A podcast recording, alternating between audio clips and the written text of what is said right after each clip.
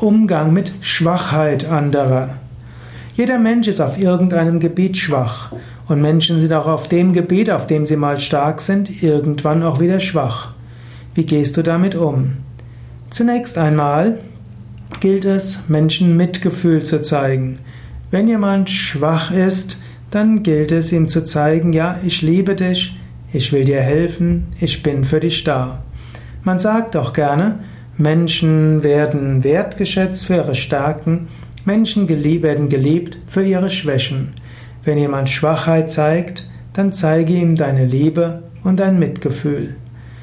Manchmal hilft es, wenn Menschen schwach werden, dass sie spüren, dass ein anderer Mensch für sie da ist. Manchmal brauchen sie jemanden zum Reden, manchmal brauchen sie jemanden, der ihnen hilft.